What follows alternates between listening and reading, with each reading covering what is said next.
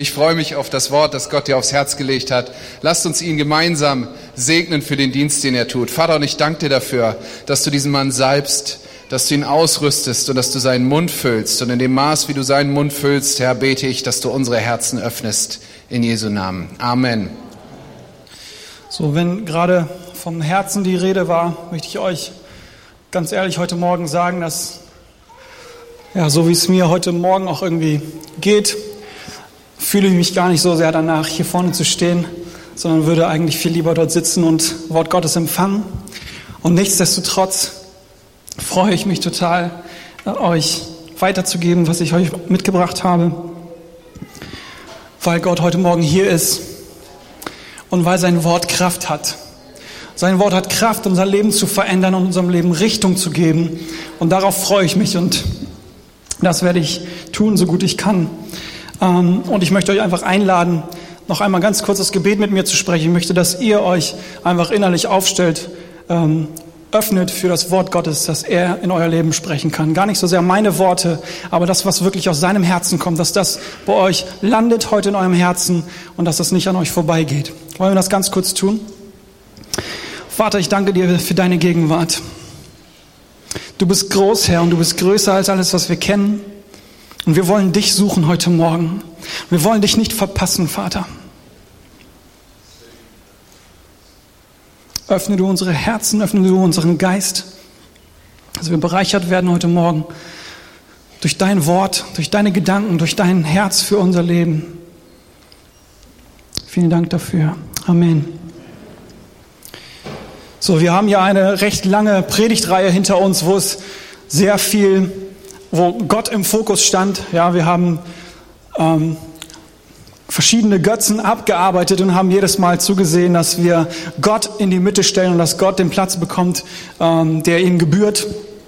Und unser Gemeindemotto ist ja Gott, Leben, Menschen. Von daher haben wir die letzten sechs Wochen sehr, sehr viel uns auf Gott zentriert und heute soll es weitergehen mit dem Leben.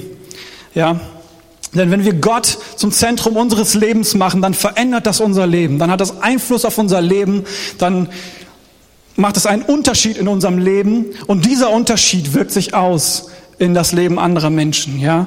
Gott, Leben, Menschen. Für alle, die immer mal wieder ein Fragezeichen da drin haben, Gott, Leben, Menschen, was ist das jetzt ganz genau? Da kann man ganz viele verschiedene Worte drum packen, aber das ist so die Grundbotschaft. Gott, verändert mein Leben und dadurch verändert oder dadurch fließt etwas in das Leben anderer Menschen. Dadurch kann ich Frucht bringen und das Evangelium zu anderen Menschen bringen. Genau, richtig leben ist heute das Thema. Man könnte es auch nennen, wie man richtig lebt oder wie man so richtig lebt oder das Leben in Fülle genießen oder sein Leben meistern oder wie das Leben gelingt. Ja, du könntest sagen, mutig, dich hier dahin zu stellen und so ein Thema zu wählen. Oder du könntest sagen, anmaßend, zumindest politisch unkorrekt und ganz definitiv unpopulär in unserer Zeit. Ja, denn das Leben ist viel zu komplex für so eine steile Ansage. Zu bunt. Menschen und Kulturen sind zu verschieden. Blickwinkel zu unterschiedlich und so weiter. So ein Titel ist zu schwarz-weiß und nicht differenziert genug. Und es wäre so leicht, wenn alles im Leben einfach nur schwarz-weiß wäre. Richtig oder falsch, ja oder nein. Aber was ist mit all den Grautönen dazwischen? Was ist mit all den Möglichkeiten dazwischen? Wer kann denn da heute noch den Überblick behalten? Bei all den verschiedenen Meinungen, die es zu allen möglichen Themen gibt, weiß doch keiner mehr, was wirklich richtig oder falsch ist. Wer kann denn sagen, was heute wirklich wahr ist? Wahrheit ist doch relativ. Und liegt die Wahrheit nicht immer im Auge des Betrachters? Es kann doch gar keine Pauschalantworten für so etwas Komplexes wie unser Leben geben. Es gibt einfach viel zu viele Optionen, und wer will sich anmaßen zu wissen, was wirklich richtig ist? Etwa du, Herr Pastor, da vorne auf der Bühne? Ich stelle mich heute Morgen tatsächlich hin, hier auf die Kanzel und will versuchen euch zu erzählen, wie man richtig lebt. Und das auch noch in 30 bis 40 Minuten.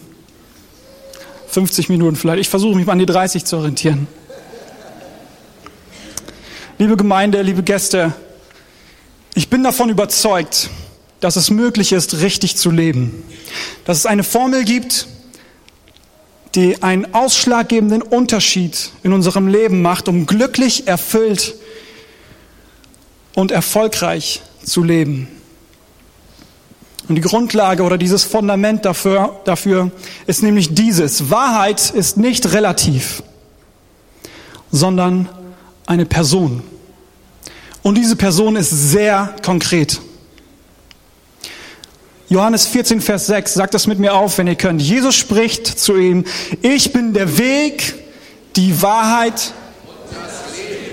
Genau. Niemand kommt zum Vater denn durch mich. Jesus Christus ist die Wahrheit. Gott ist die Wahrheit in Person. Und alles weitere in dieser Predigt baut auf dieser Wahrheit auf. Da ist jemand, der die Wahrheit verkörpert, dem nichts verborgen ist, der den Überblick über alles hat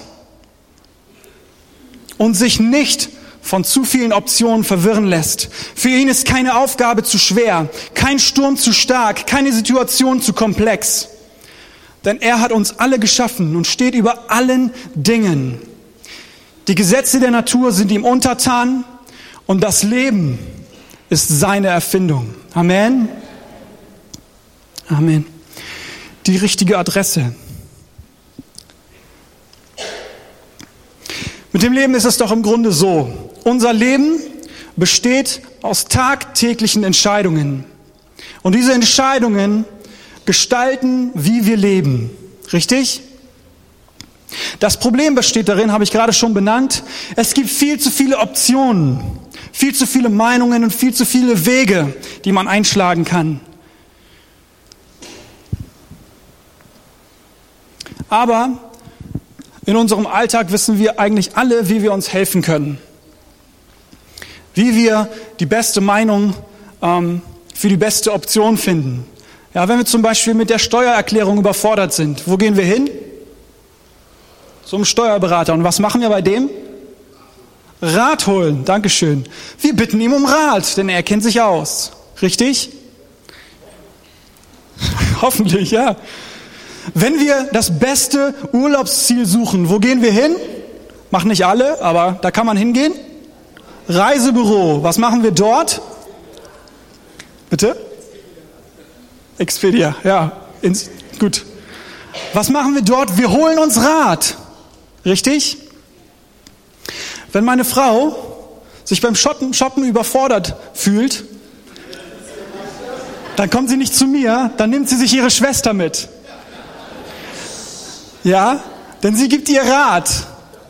Und wenn sie weiß, das gefällt mir und das gefällt ihrer Schwester, dann fühlt sie sich wohler damit.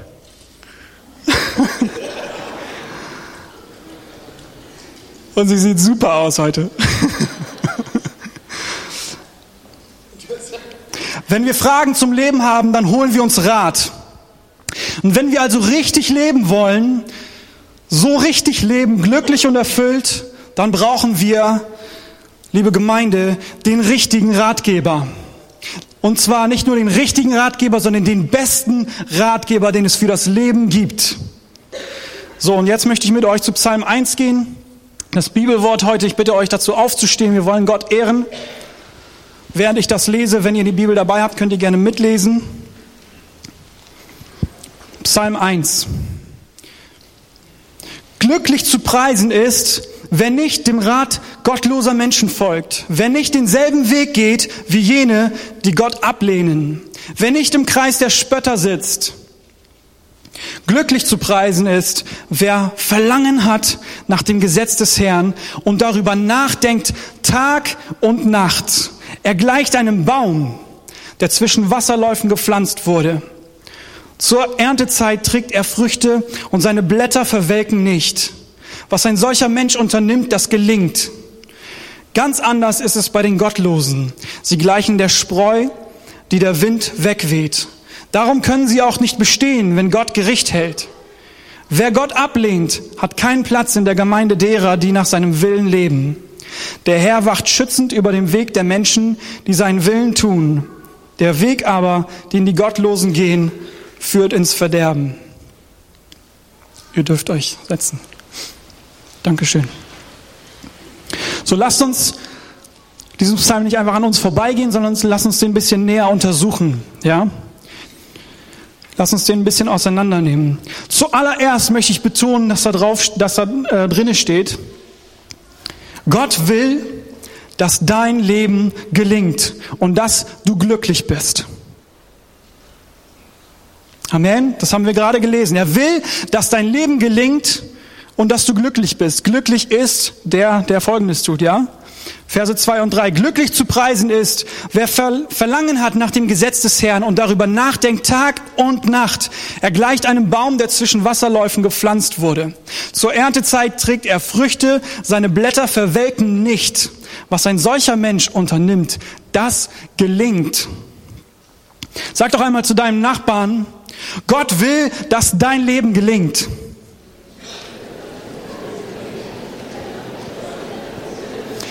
Und jetzt dreh dich zu deinem anderen Nachbarn und sag, Gott will, dass du glücklich bist.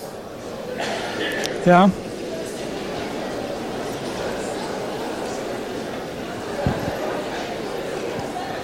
Gott will, dass dein Leben gelingt und er will, dass du glücklich bist. Und wenn wir uns den Psalm genauer ansehen, dann erkennen wir, dass es sich hier um zwei Bilder handelt, die der Psalmist malt und die zu einem sehr, sehr starken, in einem sehr, sehr starken Kontrast zueinander stehen. Es sind zwei Lebensläufe, von denen wir hier lesen. Zwei verschiedene Wege und zwei verschiedene Ziele.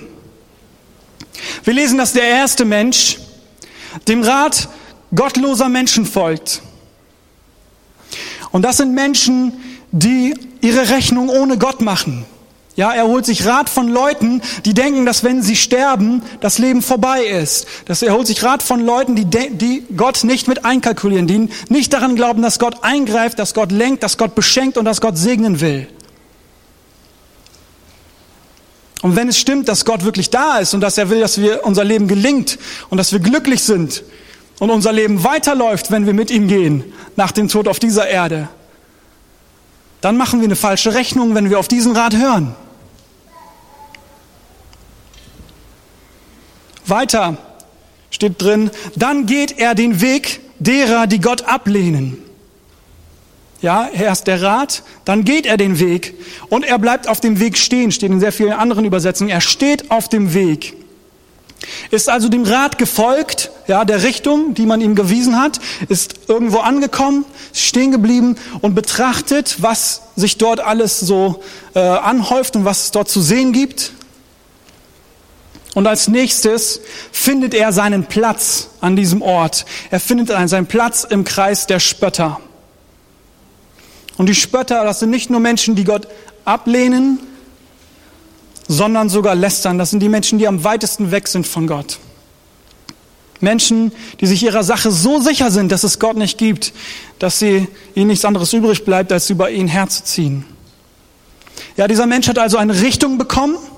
Er ist dieser Richtung gefolgt an einen Ort, hat diesen Ort begutachtet und daraus ist ein Zustand geworden. Ja, er ist sesshaft geworden an diesem Ort. Und die andere Person, der andere Weg, von dem wir gelesen haben, geht in die andere Richtung. Wir lesen, dass der zweite Mensch Verlangen nach dem Gesetz des Herrn hat. Was ist das Gesetz des Herrn? Das Gesetz des Herrn ist Gottes Rat für mein Leben. Das sind Gottes Regeln. Wenn sie mich interessieren, dann ist das sein Rat für mein Leben. Auch hier beginnt es mit einem Rat.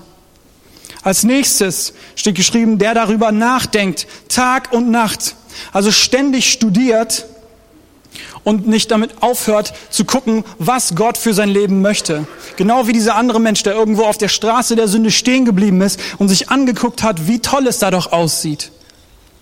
Dieser Mensch folgt dem Rat Gottes und er denkt darüber nach, Tag und Nacht und dadurch, der dritte Schritt, schlägt er Wurzeln an der Quelle des Lebens. Nicht irgendwo in der Wüste. Wir lesen, dass der Baum nicht irgendwo in einer Wüste steht, nicht irgendwo in einem Sumpf, sondern er ist gepflanzt an den Wasserbächen. Das Wasser ist ein Bild für Leben. Ja, ohne Wasser geht alles ein. Ohne Wasser würden wir sterben. Das, er ist gepflanzt an den Wasserbächen. Es gibt genug Ressourcen, um zu leben. Er hat alles, was er braucht. Auch hier eine Richtung, dann ein Ort, das ist die Begutachtung, darüber nachsinnen und dann ein Zustand, sesshaft werden, Wurzeln wachsen. Und wir haben auch gelesen, wohin diese beiden Straßen letztendlich führen. Der erste Mensch wird im Gericht vor Gott nicht bestehen, auch wenn er sich wohlgefühlt hat und sein Leben genossen hat. Der zweite Mensch wird aber nicht vergehen, sondern so richtig leben und das auch in Ewigkeit. Nicht, weil er sich dieses erarbeitet hat, sondern weil er sich den richtigen Weg, weil er den richtigen Weg hat weisen lassen und demütig genug war, diesen Weg zu folgen. Wer also richtig leben will, braucht den richtigen Rat. Denn das Leben besteht aus Entscheidungen. Und wo finden wir den richtigen Rat? An der richtigen Adresse. Amen. Wir haben bereits gelesen, was die richtige Adresse ist. Gottes Gesetz. Und warum ist das die richtige Adresse für den richtigen Rat für unser Leben, für unser, wenn wir unser Leben richtig leben wollen? Gott ist doch derjenige, der sich das Leben ausgedacht hat. Amen. Gott hat das Leben geschaffen und er weiß ganz genau, wie es zu funktionieren hat, was gut ist und was nicht so gut ist. Gott hat die Regeln in unserem Leben gesetzt. Er hat die Gesetze gesetzt. Was, liebe Gemeinde, muss ein Sportler tun, um Erfolg zu haben? Trainieren, ja, aber nicht nur trainieren. Er muss die Gesetzmäßigkeiten studieren, die für seinen Sport wichtig sind. Ja? Er muss was von Aerodynamik verstehen. Er muss was von Schwerkraft verstehen. Er muss was von Ernährung verstehen. Er muss die Gesetzmäßigkeiten studieren, die seinen Sport bestimmen. Wenn er das nicht tut, wird er nie erfolgreich sein. Was muss ein Pilot tun, um sein Flugzeug in die Luft zu kriegen? Er muss die Gesetzmäßigkeiten der Luft studieren und verstehen. Wenn er nicht versteht, dass die Luft sein Flugzeug trägt, wie auch immer das passiert, ich bin kein Pilot. Wenn er es nicht versteht, dann kriegt er sein Flugzeug auch nicht hoch. Denn er versucht etwas gegen Gesetz, die Gesetzmäßigkeiten zu unternehmen, die fest sind, die kein Mensch verändern kann. Dieser hat nämlich Gott gesetzt. Und genauso ist das mit unserem Leben. Gott hat bestimmte Regeln gesetzt, bestimmte Gesetze gesetzt, an denen unser Leben entweder gelingt oder an dem unser Leben zerbricht.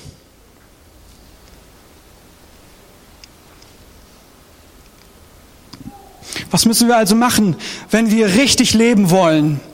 Die Gesetzmäßigkeiten des Lebens studieren. Wenn du glücklich und erfüllt leben willst, musst du das Handbuch des Lebens studieren. Und ich bin Gott so dankbar, dass wir das haben. Dass wir nicht ohne sein Wort unterwegs sind und uns nicht ausdenken müssen, was gut oder schlecht ist. Wir haben die Bibel, das Wort Gottes. Ich, ich würde fast wetten, dass jeder von euch eine hat. Und nicht meistens nicht nur eine, sondern gleich mehrere.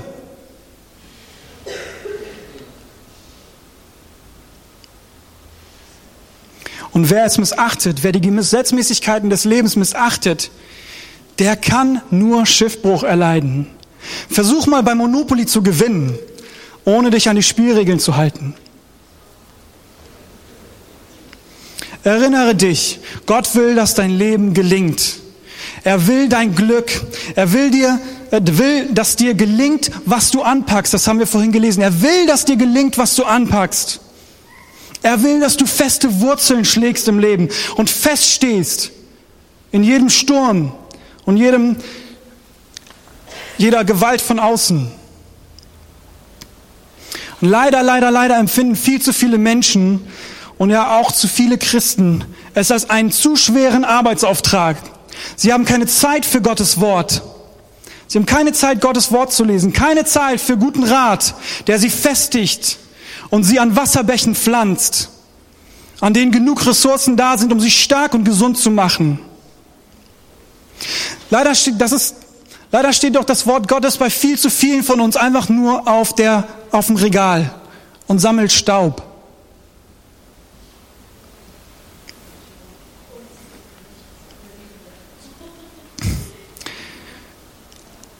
Während wir ratlos umherirren, und uns mit den Optionen des Lebens überfordert fühlen. Wenn du also richtig leben willst, erlaube mir folgende Frage heute Morgen. Hat das Wort Gottes einen festen Platz in deinem Alltag? Nimmst du dir Zeit, diesen Rat nicht nur zu hören und zu lesen, mal eben zu überfliegen, sondern nimmst du dir Zeit, Tag und Nacht darüber nachzudenken. Das bedeutet natürlich nicht, dass wir die Nächte uns um die Ohren schlagen müssen. Das steht einfach nur dafür, dass, dass wir es konstant machen, dass wir es andauernd machen, dass wir nicht aufhören, nach Gottes Willen zu fragen. Dass wir darüber nachdenken und Zeit darüber seinem Wort verbringen. Wenn nein, dann brauchst du dich nicht wundern, wenn du bis heute noch keine Wurzeln geschlagen hast. Wenn der Wind des Lebens dich von einer Unsicherheit in die nächste weht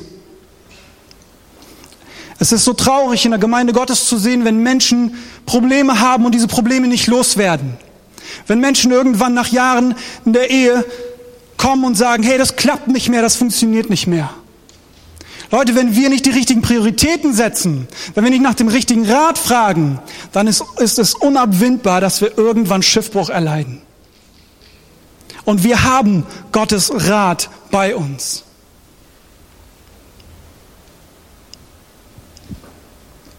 Wenn wir zu solch einem Baum werden wollen, von dem wir gerade gelesen haben, dann müssen wir uns entscheiden, den richtigen Rat zu holen und diesen Rat zu folgen.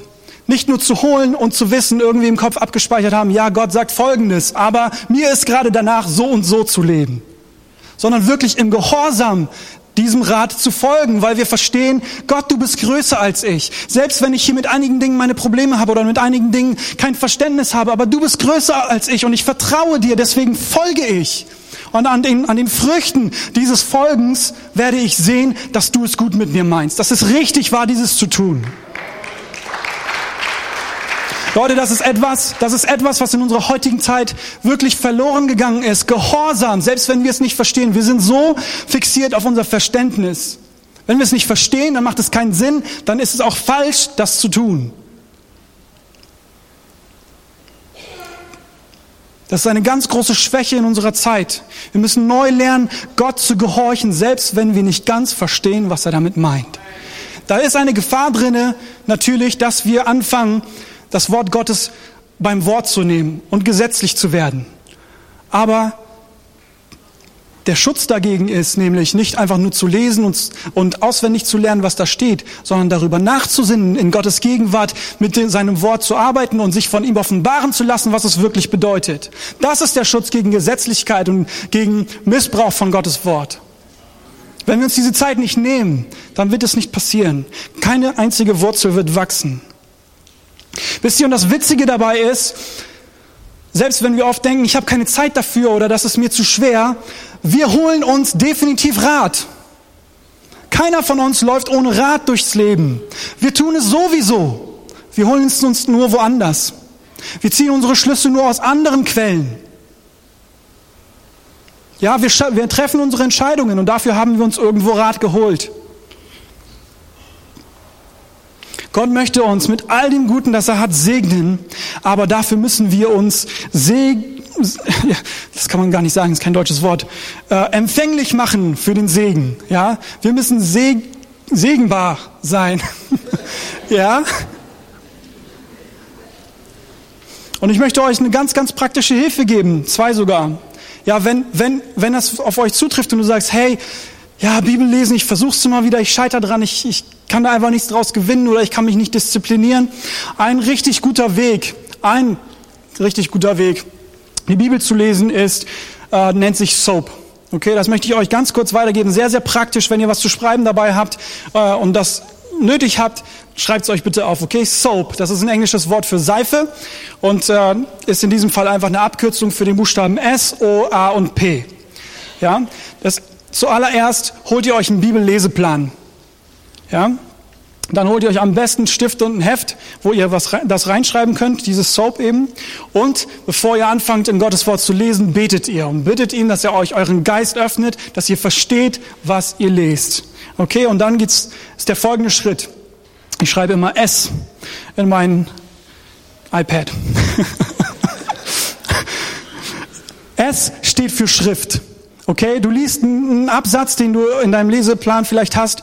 Vielleicht kannst, machst du es auch ohne Leseplan. Das funktioniert auch. Davon, davon hängt es nicht ab.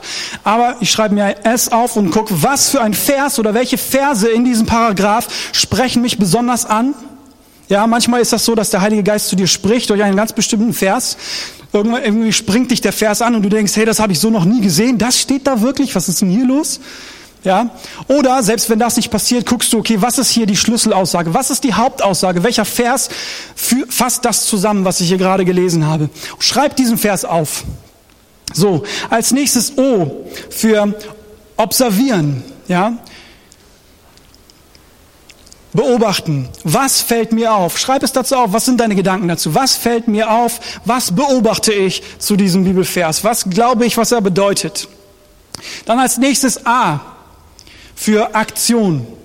Wir lesen ja mal Gottes Wort nicht einfach nur, um unseren Kopf größer zu machen, unser Wissen größer zu machen, sondern damit es unser Leben verändert, die Art und Weise, wie wir leben. Amen.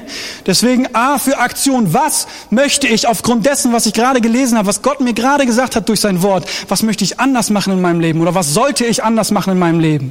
Schreib das auf. Gott, folgendes und jenes läuft nicht richtig, das möchte ich anders machen, das hast du mir gerade gezeigt. Nimm es dir vor. Und als allerletztes steht P für Prayer. Dafür konnte ich jetzt kein deutsches Wort finden. Einfach Gebet. Schreib auch ein Gebet auf.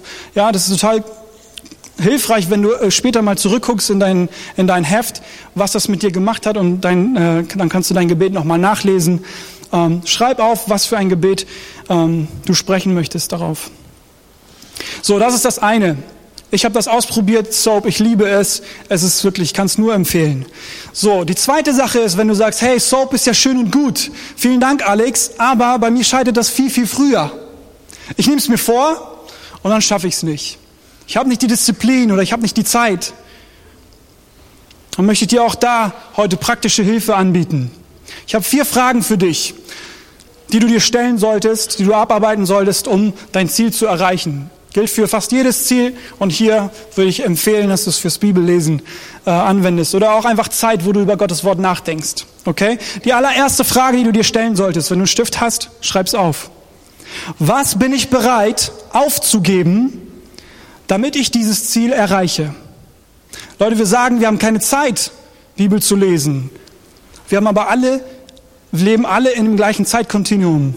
Wir haben alle 24 Stunden. Wenn es andere schaffen, Zeit zu finden, um Bibel zu lesen, dann, weil sie sich Zeit dafür nehmen. Egal wie beschäftigt wir sind, wir finden Zeit für die Dinge, die uns wichtig sind.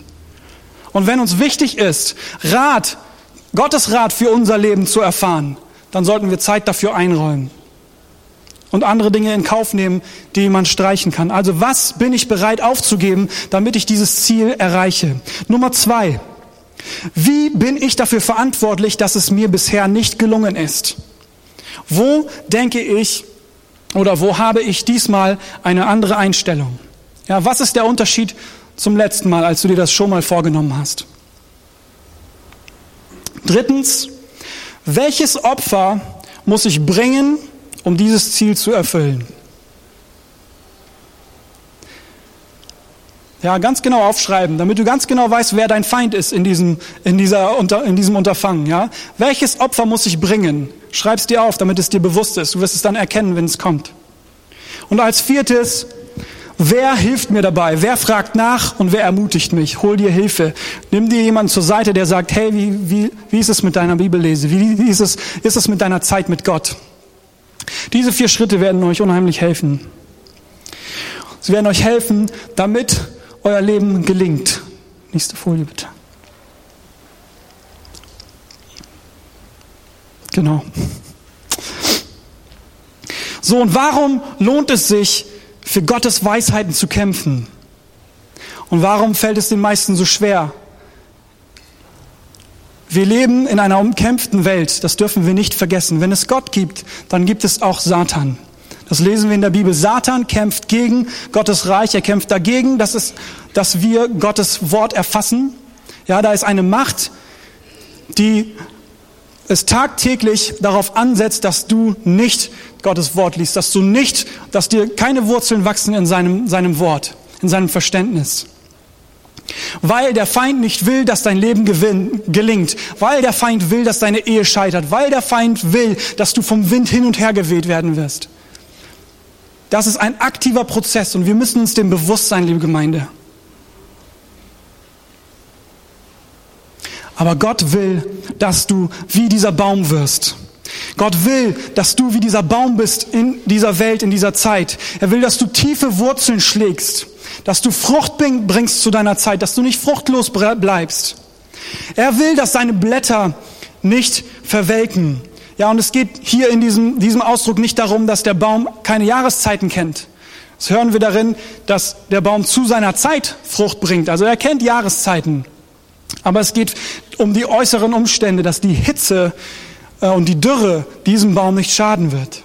Ja, es ist ein Schutz von den Umständen von außerhalb.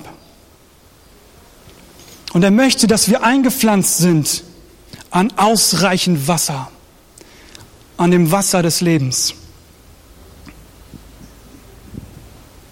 Wenn wir also verstanden haben, dass wir unsere Antworten auf unser Leben von Gott beziehen können, und wir dies ohne Unterlass tun, wird er uns pflanzen wie diesen Baum. Und alles weitere wird wie ein Automatismus folgen, weil sein Rat unser Leben lenkt. Das Einzige, was wir tun müssen, ist uns den Rat holen und diesem Rat zu folgen. Die Wurzeln wachsen von alleine. Und er pflanzt uns am richtigen Ort.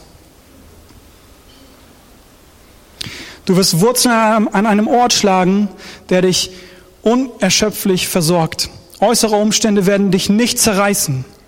Und dein Leben wird ganz, ganz natürlich Frucht bringen.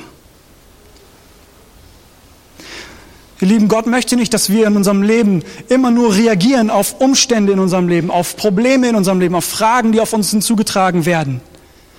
Dass wir danach immer erst ins Wort Gottes gucken und, oh, jetzt geht's mir nicht so gut. Mal gucken, ob, ob Gott was für mich hat. Ob da irgendein Wort des Trostes ist und uns vorsichtig in unsere Höhle zurückziehen, sondern Gott möchte, dass wir aus der Nähe zu ihm Antworten für unseren Alltag finden, die wir schon im Voraus haben, weil sie in uns verwurzelt sind, dass wenn Situationen oder Probleme oder Optionen auf uns zukommen, dass wir genau wissen, hey, das und jenes steht in Gottes Wort und das leitet mich gerade in den richtigen Weg. Ich weiß, wie ich damit umzugehen habe, weil ich weiß, dass Gott an folgender Stelle dieses und jenes sagt.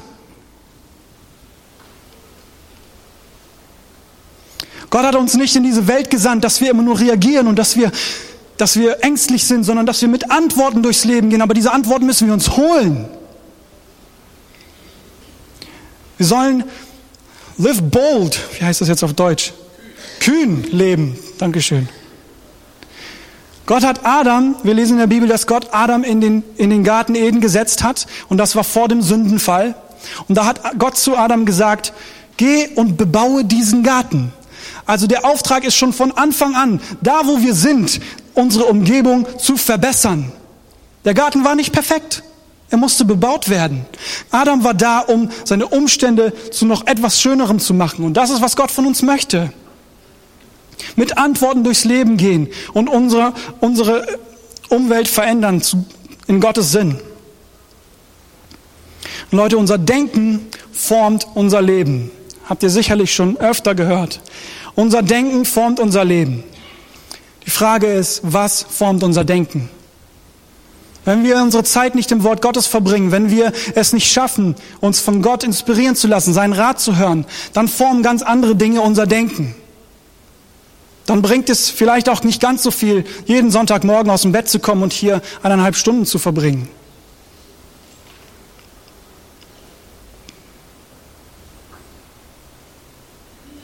Wir müssen uns fragen, ist es Gottes Rat, der mein Leben formt, der meine Denken, mein Denken formt, oder ist es der von anderen Menschen? Ist es vielleicht sogar der von Menschen, die Gott nicht kennen, die nichts von Gott halten und vielleicht sogar über ihn spotten? Wer ist dein Ratgeber? Ihr Lieben, alles beginnt mit einer Entscheidung. Das haben wir auch in diesem Psalm 1 gelesen. Zuallererst bevor man irgendeinen Weg geht, bevor man diese Station in diesem Weg abläuft und dann zu, der, zu dem Ziel oder zu der Frucht dieses Weges kommt, muss man sich entscheiden, wem man zuhört. Und was müssen wir jeden Tag, Jeden Tag müssen wir uns entscheiden, in jeder Situation, mit jeder Option, die auf uns zukommt, müssen wir Entscheidungen treffen. Aber die allererste Entscheidung, die wir treffen müssen, ist, den richtigen Ratgeber zu wählen. Wir wählen nämlich, wie wir leben. Das tut nicht Gott.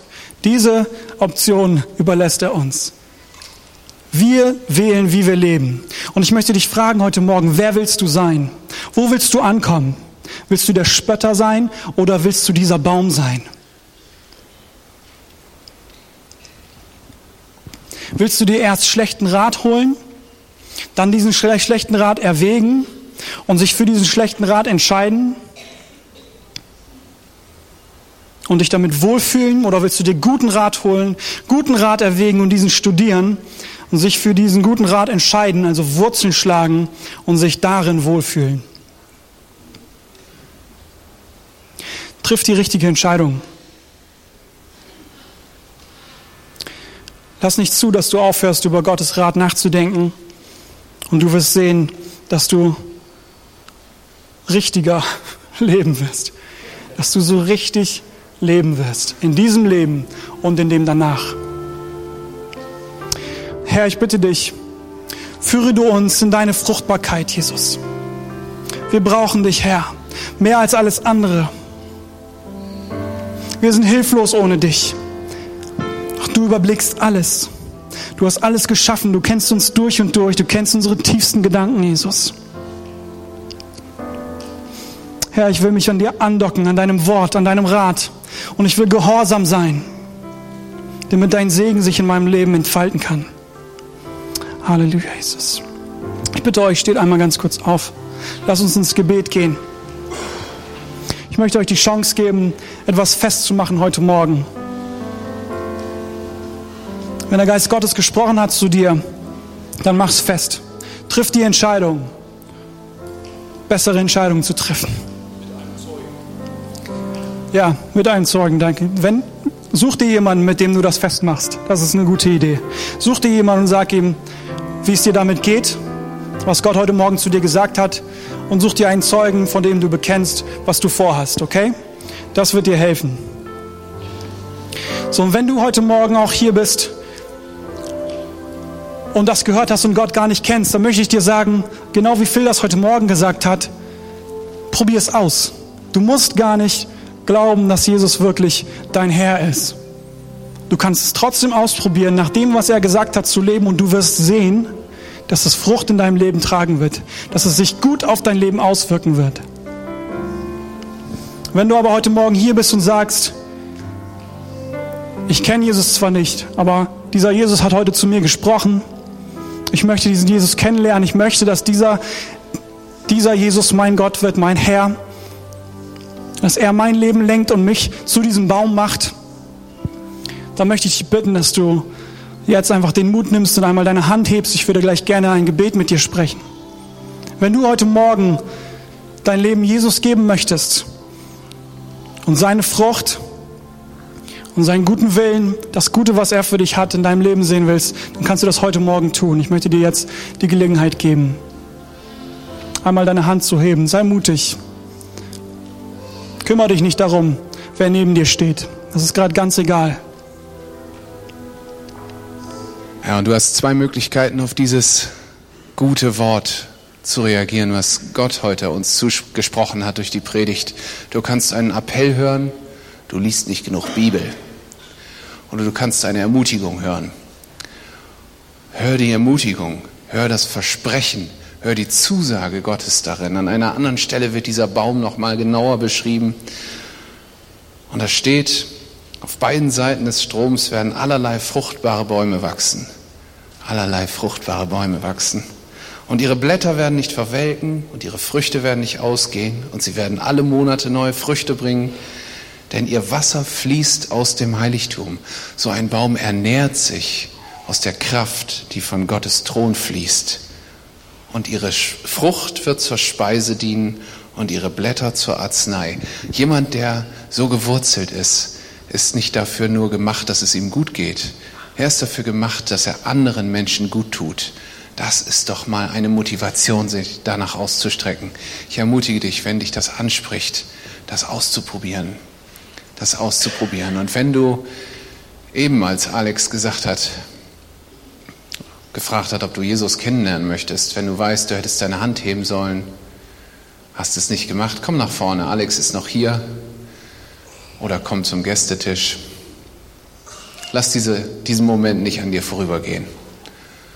Und nun wollen wir zum Ende unseres Gottesdienstes kommen. Wir wollen uns unter den Schutz und unter den Segen unseres Herrn stellen. Und wir wollen noch gemeinsam beten, wie unser Herr uns gelehrt hat. Vater, und so danke ich dir dafür, dass dein Wort nicht leer zurückkehren wird, dass dein Wort zu unseren Herzen gesprochen hat heute Morgen. Und ich bete, Herr, dass dein Segen mit uns allen geht. Komm, Heiliger Geist, leg deinen Segen auf uns, behüte und bewahre du uns auf unseren Wegen. Und sei du bei uns, bei dem wahren Gottesdienst, in den wir jetzt hinausgehen. Vater unser im Himmel, geheiligt werde dein Name, dein Reich komme, dein Wille geschehe, wie im Himmel, so auf Erden. Unser tägliches Brot gib uns heute und vergib uns unsere Schuld, wie auch wir vergeben unseren Schuldnern. Führe uns nicht in Versuchung, sondern erlöse uns von dem Bösen. Denn dein ist das Reich und die Kraft und die Herrlichkeit in Ewigkeit. Amen. Amen. Eine gesegnete Woche euch allen.